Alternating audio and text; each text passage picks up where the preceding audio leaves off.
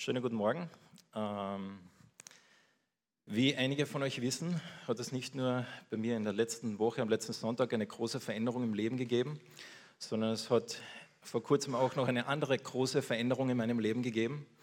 Etwas, was nicht jeden Tag passiert, äh, etwas, auf das ich schon lange gewartet habe. Äh, die einen oder anderen haben gedacht, das wird vielleicht nie passieren. Äh, um genau zu sein, habe ich 15 Jahre lang gewartet und habe mir eine neue Uhr gekauft. Ähm, es stimmt, das ist eine neue Uhr, aber das ist nicht das Große. Ich habe geheiratet. Und zur Hochzeit haben wir einen Bibeltext ausgewählt, das war 2. Korinther 5. Und wo ich so überlegt habe, was, was heute dran ist, wo, wo ist mein Herz, was, was wollen wir nachdenken heute, habe ich, äh, dann bin ich wieder zu diesem Text zurückgegangen. Und ich habe mich dann gefragt, naja, kann man über seinen eigenen Hochzeitstext predigen, äh, direkt am nächsten Sonntag? Äh, aber ich mache es jetzt einfach. Also ich habe es gegoogelt, es gibt kein äh, Verbot, also es ist okay. Äh, wir werden uns heute diesen Text noch einmal anschauen. Und ich möchte euch ein bisschen mit hineinnehmen in das, was mich so bewegt hat in diesen letzten Monaten und was uns auch bewegt hat äh, und warum wir uns entschieden haben, diesen, diesen Text zu wählen. Und wie ihr wisst, meine Frau ist aus Amerika, wie vielleicht einige wissen, sie ist aus Amerika. Und deshalb bin ich in den letzten Jahren sehr viel geflogen. Nach Amerika, nach Kanada, innerhalb von Amerika. Habe sehr viel Zeit in Flughäfen verbracht. Und ich weiß nicht, wie es euch geht, aber ich fliege eigentlich recht gern. Äh, mir taugt es, vielleicht den Geschäftsmännern oder Frauen unter euch, die denken sich, na, das ist, ist ja nur nervig und man muss das machen und bis Bonn bin ich endlich da. Aber mir macht, mir macht es Spaß zu fliegen. Und einer der Gründe, warum mir das Spaß macht, ist, dass äh, wenn ich da so am Flughafen sitze und am Gate sitze und warte was, äh, auf, auf meinen Flug, da beobachte ich die Leute. Und dann sehe ich da ein, ein Ehepaar, das was da äh, mit dem Kind versucht, das Kind gerade zurechtzuweisen. Ich sehe da den, den coolen äh, Jugendlichen, der mit den Kopfhörer drin huckt und so tut, als würden keiner, äh, das würde niemanden sehen, aber beobachtet alle. Äh, ich, ich, beobachte, man kann einfach die verschiedenen Persönlichkeiten der Menschen sehen. Und, und mir macht, ich mag das. Vielleicht bin ich der Österreicher. Wir Österreicher schauen ja gerne anderen Leuten zu, wenn sie so rumspazieren und Sachen machen. Aber manchmal passiert es mir, dass ich, wenn ich dann so da sitze und so die Leute beobachte und ich sehe verschiedene Hautfarben, verschiedene äh, Altersklassen, da denke ich mir, Raffi, sind diese Menschen wirklich anders wie du? Haben diese Menschen, auch wenn sie Jesus nicht kennen, ist, ist da wirklich irgendwas anders? Und auf einmal in mir drin machen sich Zweifel breit. Macht es wirklich einen Unterschied, ob jemand Jesus wirklich kennt? Macht es einen Unterschied oder ist es schlussendlich eigentlich eh mehr oder weniger egal? Und das macht sich diese Gedanken und Zweifel breit, wenn ich so viele Menschen auf einmal sehe. Ich weiß nicht, ob ihr diese Gedanken oder Zweifel kennt, wenn ihr einem Arbeitskollegen gegenüber sitzt oder in der Schule neben jemandem sitzt und denkt, ja, bin ich wirklich so anders, außer dass ich am Sonntag vielleicht woanders hingehe? Ist da wirklich ein großer Unterschied? Ein weiterer Grund, warum ich gerne fliege, ist, dass wenn man im Flugzeug sitzt, äh, dann hat man meistens einen Sitznachbarn und dieser Sitznachbar, der kommt meistens nicht weg. Also der ist da äh, neben dir und es der kann nicht weg für den Rest des Fluges. Und mir taugt es, weil äh, dann kann ich meistens mit dem reden und oft ergeben sich dann auch Gespräche über den Glauben. Und ich kann mich erinnern, einmal äh, bin ich, glaube ich, von äh, Chicago nach New Orleans geflogen. Und ich bin da geflogen und neben mir war ein 50-jähriger Mann. Und ich habe irgendwie gewusst, okay, ich soll jetzt zu diesem Mann reden. Ich soll mit ihm ein Gespräch anfangen und, und schauen, ob das vielleicht irgendwie über Gott und über den Glauben, über die Bibel führt. führt. Und für die nächsten zwei Stunden bin ich dann da gesessen und habe nichts gesagt. Und ich habe innerlich so mit mir gekämpft. Aber einer der Gründe war, dass ich Zweifel gehabt habe. Macht es wirklich einen Unterschied, ob diese Person, dieser Mann, der neben mir sitzt, ob der Jesus kennt? Ist es wirklich das Beste, was ihm passieren kann, dass diese Person, die neben mir sitzt, Jesus wahrhaftig kennt, eine Beziehung mit Gott hat? Ich habe also diese Zweifel in mir gehabt und vielleicht kennt ihr das, dass euch diese Zweifel auch manchmal bewegen. Und wo ich dann in diesem Flug war, kommt dann irgendwann die Ansage, äh, wir bereiten uns jetzt auf den Landeanflug vor, äh, bitte äh, Sitze nach vorne, Armlehne nach unten. Und irgendwann habe ich gedacht, okay, jetzt, jetzt hilft nichts, jetzt muss ich mit ihm reden. Und dann habe ich angefangen, mit ihm zu reden. Wie sich herausstellt, war ein anglikanischer Geistlicher, der gerade auf eine Pastorenkonferenz in New Orleans geflogen ist. Also Gott hat Humor. Aber diese Zweifel, die ich habe, und vielleicht kennt ihr die auch, das ist auch etwas, über das Paulus redet diese Beweggründe, äh, ist da wirklich etwas anders in meinem Leben, wenn ich Gott kenne? Wirklich. Nicht nur äußer. Ist da wirklich irgendetwas komplett anders oder ist es eigentlich schlussendlich eh wurscht? Und Paulus schreibt darin in seinem Brief an die Korinther. Und die Korinther und der Paulus, die haben eine sehr schwierige Beziehung. Wenn es ein Facebook-Status wäre, dann wäre das, äh, es ist kompliziert. Es war wirklich, wirklich kompliziert. Der Paulus hat diese Gemeinde gegründet und äh, sehr bald nach der Gründung hat es Schwierigkeiten gegeben in dieser Gemeinde und sie haben Anschuldigungen gegen Paulus hervorgebracht und er hat versucht, sich zu verteidigen. Und in diesem zweiten Korintherbrief redet er jetzt über seine Motivation. Warum macht er, was er macht? Was sind wirklich seine Beweggründe? Und dort möchten wir jetzt einsteigen. Wenn ihr eine Bibel habt, dürft ihr aufschlagen 2. Korinther 5, den zweiten Korintherbrief, Kapitel 5. Und wir steigen da ein in Vers 14. Äh, Vers 14 äh, ist eigentlich in der Mitte von, von einem Gedanken, den der Paulus hat. Und er redet eben gerade über seine Motivation, warum er macht, was er macht.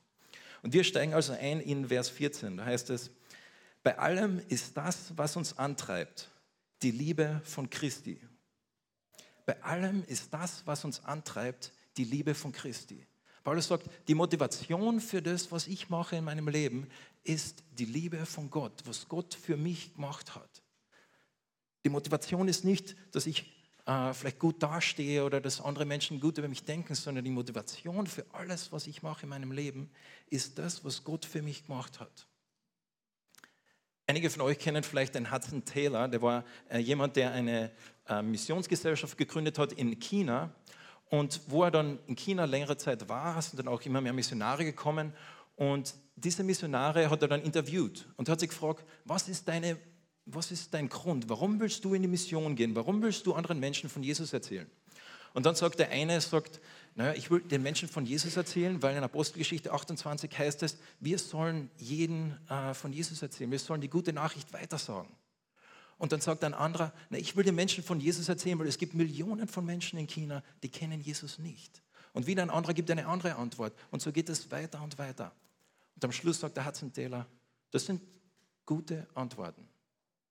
Aber in Zeiten der Schwierigkeiten, in Zeiten der Anfechtung, in Zeiten, wo vielleicht wirklich auch der Tod vor der Haustür steht, werden euch diese Motivationen nicht halten können. Die einzige Motivation, die euch dann halten kann, ist die Liebe Christi. Ist das, was, wenn du so von dem, was Gott gemacht hat, dankbar und erfüllt bist, wenn das deine Motivation ist, zu tun, was du tust, das ist etwas, was dich halten kann. Und das sagt Paulus in 2. Korinther 5, 14 in diesem Vers alles, was ich gemacht habe, schreibt er noch fünf Kapitel, wo er, wo er eben über seine Motivation schreibt. Sagt, alles, was ich gemacht habe, alles, was mich antreibt, ist Gottes Liebe.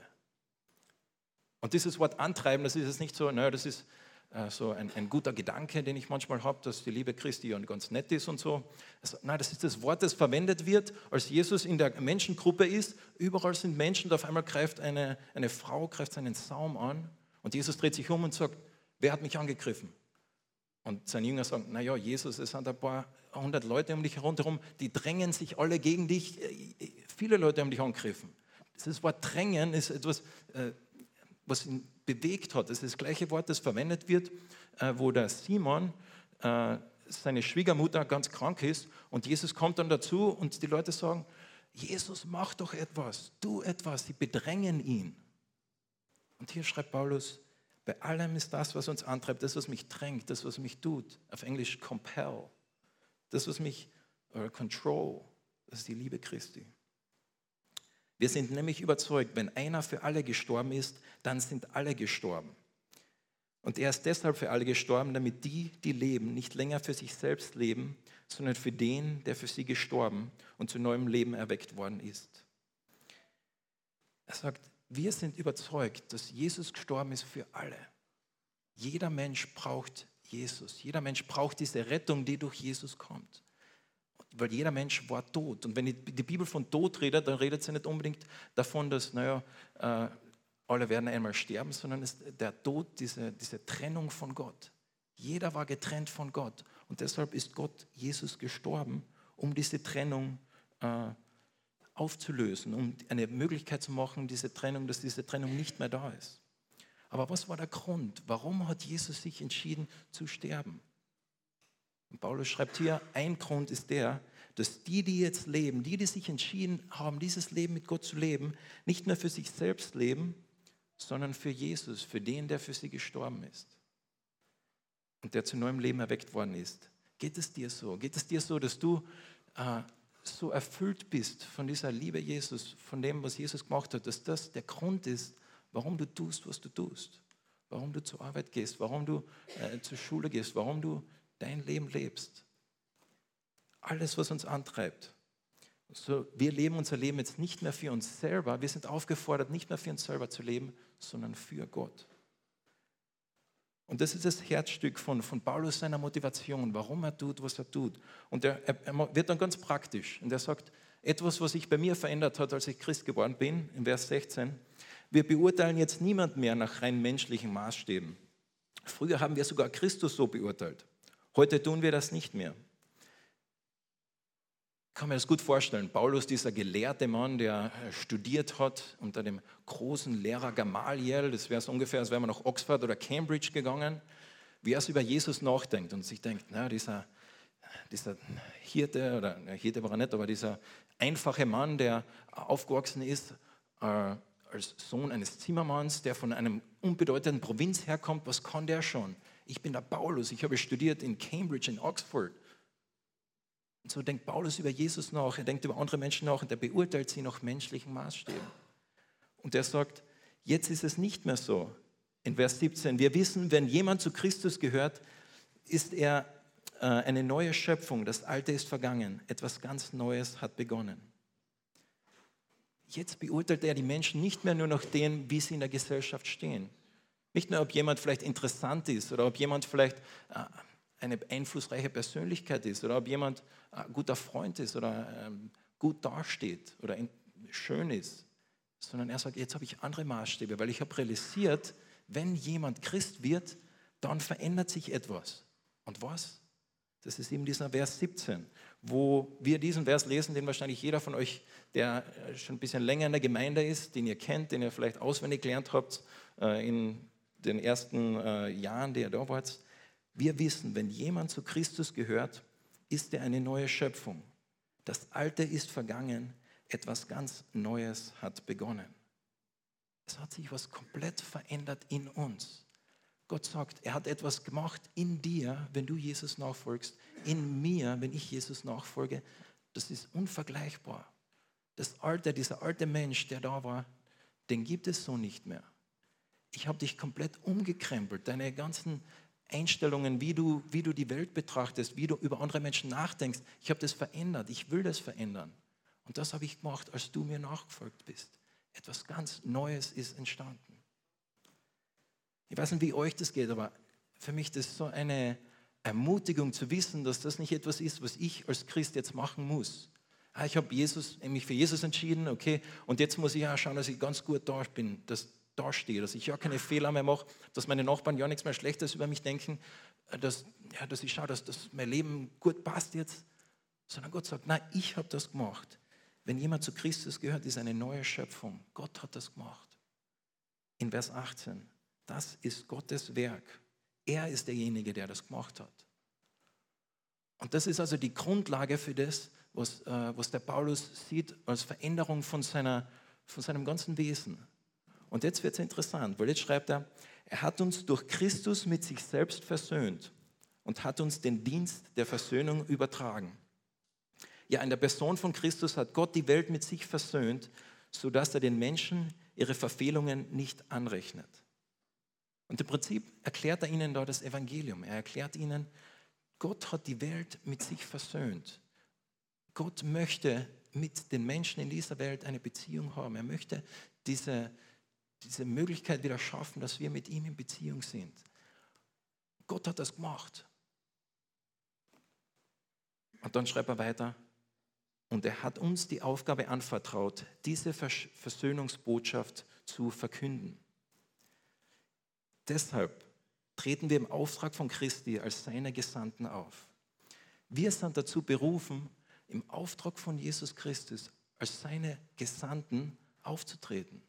Gott hat dich dazu berufen, Jesus Gesandter zu sein. Dieses Wort Gesandter könnte man auch als Botschafter übersetzen. Äh, Botschafter im Deutschen, man könnte jetzt vielleicht auch denken, das ist sowas wie äh, ein Briefträger, jemand, der jemand anderen Briefe gibt und, und Nachrichten weitergibt.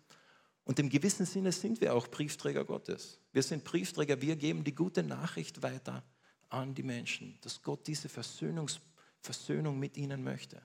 Gott möchte dich, Gott möchte deinen Nachbar mit ihm versöhnen. Und wir sind da Gottes Briefträger. Aber dieses Wort Botschafter, das hat noch auch ein bisschen mehr zu bedeuten. Und zwar, wenn man das äh, nachschauen würde im, äh, im, Duden oder in, äh, in anderen äh, Enzyklopädien, dann würde es dort heißen, ein Botschafter ist der ranghöchste diplomatische Vertreter eines Staates im Ausland. Er ist der oberste Beauftragte eines Staates in einem Land oder einer, von einer Organisation. Er ist der persönliche Repräsentant des Staatsoberhauptes seines Landes. Damals hat es Ländergrenzen noch nicht gegeben, aber die Bedeutung des Wortes ist gleich. Wenn Jesus sagt, wenn Paulus sagt, wir sind Gottes Botschafter, dann sind wir nicht nur Briefträger. Wenn wir Briefträger sind, dann geben wir eine Nachricht weiter. Ja, was ist jetzt der Unterschied zwischen einem Briefträger und einem Botschafter? ein Briefträger zum Beispiel, der nimmt den Brief und übergibt ihn dir. Er hat keine Ahnung, was in diesem Brief drinsteht. Ein Botschafter, der wird informiert von seiner eigenen Regierung, von seiner Organisation. Ah, okay, hier ist jetzt, was du weitersagen musst und das ist der Grund, weshalb. Und es wird ihm erklärt, warum, damit er es dann auch weiter vertreten kann. Weil er ist die Vertretung im Ausland von seiner eigenen Regierung. Ein Briefträger, der kennt den Sender nicht persönlich. Ein Briefträger hat keine Ahnung, wer jetzt wirklich die Person ist, die es gesendet hat, außer dass er den Namen vielleicht dort sieht, aber er kennt den Sender nicht. Ein Botschafter weiß genau, wer, der, wer derjenige ist, den er vertritt. Äh, wenn du ein Botschafter Österreichs bist, und du bist in Indien, dann, dann weißt du sehr wahrscheinlich, hast du sehr gute Beziehungen mit der österreichischen Regierung, weil du vertrittst sie. Also es ist ein großer Unterschied zwischen einem Briefträger und einem Botschafter. Ein Briefträger, eigentlich ist es egal, ob der Briefträger äh, lange Haar hat, ob er kurze Haar hat, ob er vielleicht nur einen Fuß hat, ob er Frau oder Mann ist, ob er 60 ist oder ob er 17 ist. Die Person des Briefträgers ist eigentlich in gewissem Sinne irrelevant, weil es geht eigentlich nur darum, dass er diesen Brief überbringt. Passt, okay, Brief überbracht, ich bin wieder dahin, tschüss.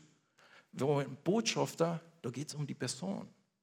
Diese Person, die vertritt ihn. Es könnte nicht einfach jemand anders sagen, na, ich bin jetzt kurz der Botschafter heute. Nein, der Botschafter, es geht um die Person, weil die Person vertritt jemanden anders. Und du und ich, wir sind berufen worden, die Botschafter von Jesus zu sein in dieser Welt. Was für eine geniale und große Aufgabe wir da übergeben worden haben, übergeben worden sind. Und wenn du jetzt denkst, boah, das ist aber eine recht große Aufgabe, dann legt Paulus jetzt noch zum Schluss eins drauf. Und er sagt, wir treten im Auftrag von Christus als seine Gesandten oder seine Botschafter auf und dann sagt er, Gott selbst ist es, der die Menschen durch uns zur Umkehr ruft. Ich lese es nochmal. Gott selbst ist es, der die Menschen durch dich zur Umkehr ruft. Jesus Christus selbst ruft durch dich die Menschen zur Umkehr. Wenn du ein Nachfolger Jesus bist, als sein Botschafter. Puh. Ich weiß nicht, wie es dir damit geht. Einerseits fühle ich mich irgendwie ja, geehrt. Ich fühle mich stolz, dass ich dass Gott mir so eine Aufgabe gibt. Andererseits fühlt mich irgendwie bedrückt. Wie kann ich das jemals schaffen? Wie kann ich jemals ihn so vertreten, dass Gott durch mich spricht? Glauben wir das? Nicht nur ein Briefträger, sondern ein Botschafter Gottes zu sein. Und der Paulus schreibt auch über diese Gedanken und er schreibt ganz am Anfang in Vers 11, äh, wir wissen also, es ist wichtig, in Ehrfurcht vor Gott zu leben, weil wir einmal Rechenschaft vor ihm ablegen müssen. Diese Aufgabe ist nicht nur etwas, naja, das machen wir halt, weil es so ist. Es ist eine große Aufgabe. Es ist etwas, ja, das ist in gewissem Sinne, ist es fast schwer. Aber was hat Paulus gerade vorher gesagt? Was ist der Grund, warum er macht, warum er alles, warum er macht, was er macht? In, in Vers 14. Alles, was ich tue, ist die Liebe von Jesus. Ist das, was Jesus gemacht hat in mir, durch mich. Dass er diese neue Schöpfung in mir gemacht hat. Wer hat das gemacht? Nicht ich selber. Ich muss es nicht selber irgendwie tun, sondern Gott hat mich bereits zu etwas gemacht. Ich sage das nochmal, ich muss nicht etwas tun, sondern was, das die große, wichtige Frage ist, was hat Gott bereits in mir gemacht? Was hat Gott bereits in dir gemacht? Und der Paulus verwendet da einige Bilder in, den Kapiteln davor. Und ich glaube, äh, das eine oder andere Bild wird uns vielleicht helfen. Äh, und zwar redet er im Kapitel 4 von einem Schatz. Und ich habe jetzt äh, das wertvollste Stück Metall genommen, das ich besitze. Das ist der Ehering meiner Frau. Der Preis wird nicht verraten, aber es war nicht gratis, das kann ich euch versichern. Und Paulus sagt, das Evangelium oder die gute Nacht ist, ist wie ein Schatz. Und was hat Gott gemacht mit diesem Schatz? Er hat ihn genommen und er hat diesen Schatz in Tonkrüge, das ist meine Version eines Tonkruges, äh, Tonkrüge getan. Und er hat gesagt, ich, ich tue meinen Schatz, mein, mich selbst, mein Evangelium in diese Tonkrüge rein um zu zeigen, der Tonkrug, wenn jetzt, wenn ich das fallen lassen würde, wird es vielleicht zerbrechen. Ein Tonkrug wird sicher zerbrechen. Es ist zerbrechlich. Und er redet dann auch davon, wie wir in diesem Leben Schwierigkeiten erdulden als Tonkrüge. Aber Gott hat diesen Schatz in uns hineingelegt, weil er zeigen will, wie wertvoll äh, oder dass die, die, die, die Kraft von unserem Leben, alles, was wir tun, dass das nicht aus uns selbst raus ist, sondern von diesem Schatz kommt, von diesem Evangelium. Und er sagt nicht dort, ja, wenn du Christ wirst, dann bekommst du einen Tonkrug, okay, danke. Und in diesem Tonkrug ist das Evangelium und diesen Tonkrug gibst du jetzt bitte zu den Menschen. Nein, bedeutender Unterschied. Er sagt, du bist der Tonkrug. Du als Mensch bist. Du bist jemand, du bist der Botschafter. Es geht um deine Person, was Gott bereits in dir gemacht hat, nicht darum, was du tust. Paulus verwendet noch ein weiteres Bild, äh, ein weiteres Kapitel davor, oder zwei Kapitel davor, in 2. Korinther 2, redet er davon, dass wir als Christen wie ein Duft sind, wie ein Aroma.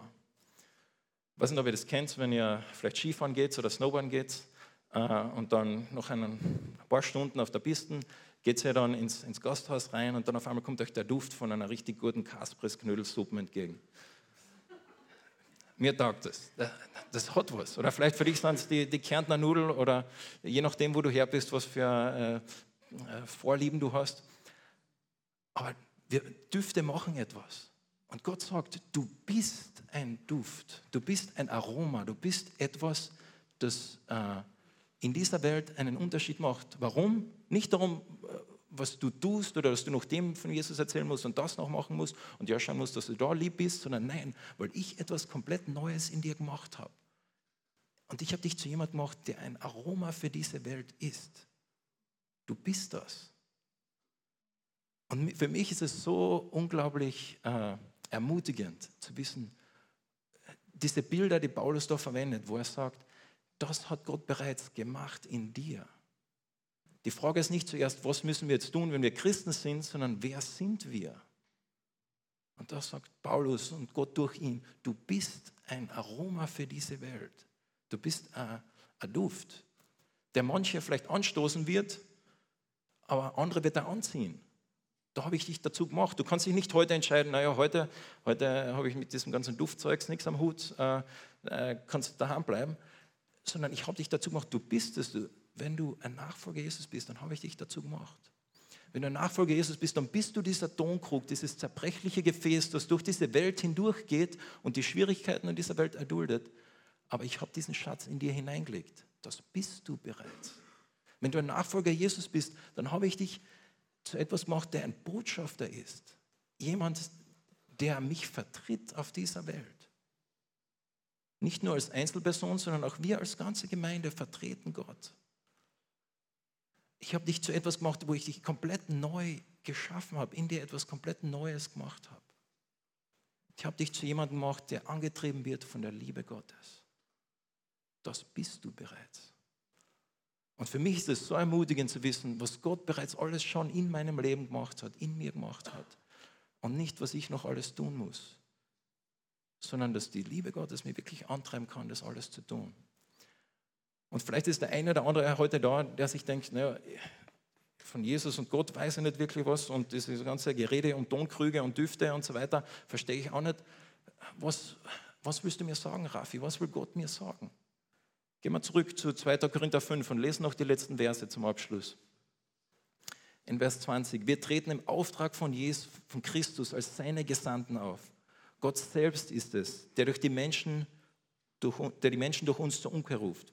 Wir bitten im Namen von Christus, nehmt die Versöhnung an, die Gott euch anbietet.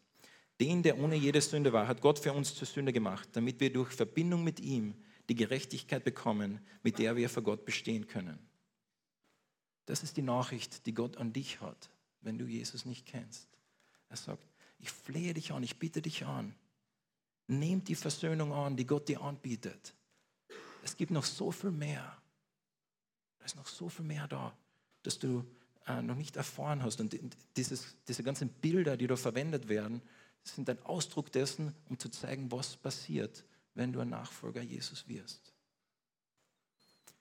Und so, wenn wir zurückgehen zu dem Raffi, der am Flughafen sitzt, äh, vielleicht in Chicago, und der da so drüber nachdenkt mit diesen Gedanken, was, was ist wirklich anders?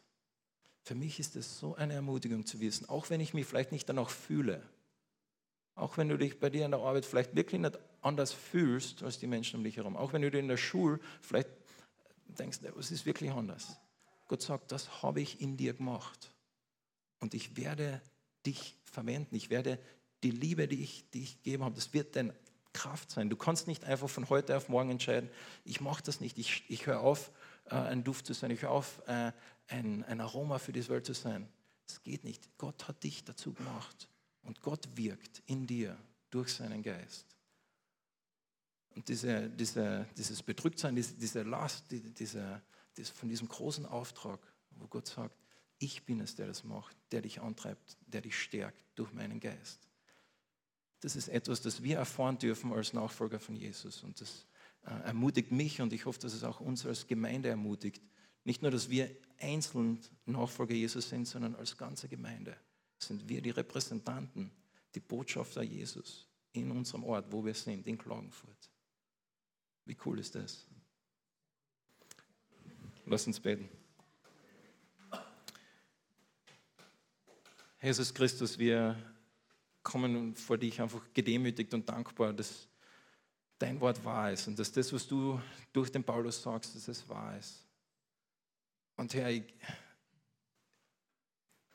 komme mir so klein und unbedeutend vor, wenn ich darüber nachdenke, was, was du sagst, was du in mir gemacht hast, was du sagst, was du in uns gemacht hast und was du sagst, was du durch uns tun willst und wer wir sind. Dass wir deine Botschafter sind und nicht nur Briefträger dass du uns so vertraust, dass du uns so liebst und so einsetzt, dass wir deine Hände und Füße sind. Sage dir danke dafür, Herr. Und ich bitte dich, dass, äh, dass das eine Ermutigung für uns sein darf und dass wir uns daran erinnern dürfen, äh, wenn wir äh, heute nach Hause gehen. Amen.